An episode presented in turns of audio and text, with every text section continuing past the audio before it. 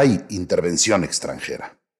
Por Diego Fernández de Ceballos, Milenio, primero de agosto del 2022.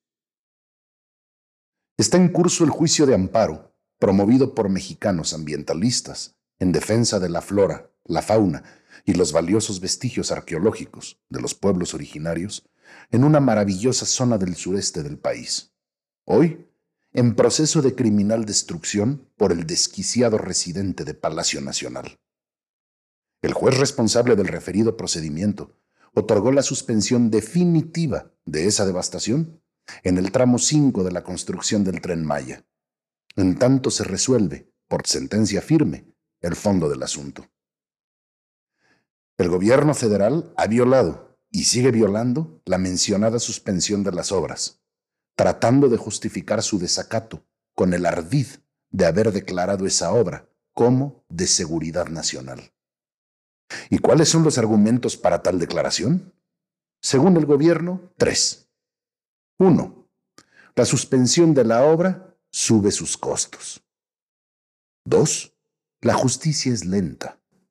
Tres, el gobierno de los Estados Unidos se opone a la construcción del tren Maya y cuenta con el apoyo de mexicanos traidores a la patria. Así vocifera, se da la intervención extranjera y encarnado en pueblo, se envuelve patrióticamente en la bandera nacional, en defensa de nuestra soberanía.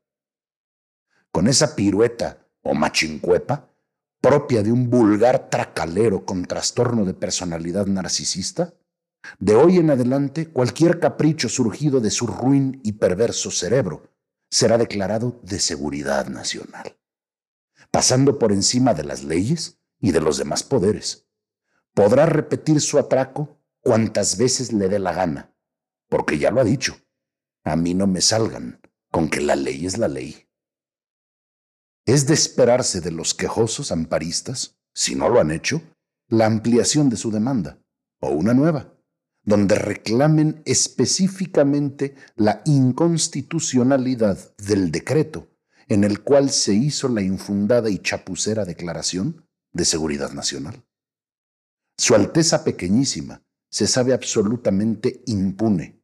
Por eso, su constante comportamiento atrabiliario, como si la rueda de la fortuna no estuviera girando sin reposo y muchos poderosos no hubieran pasado a la historia como simples basofias.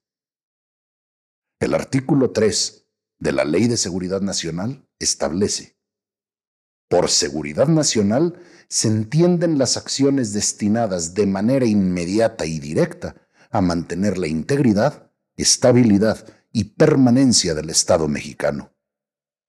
El artículo 42 especifica de manera inequívoca la defensa del territorio y la población será frente a la amenaza a la nación.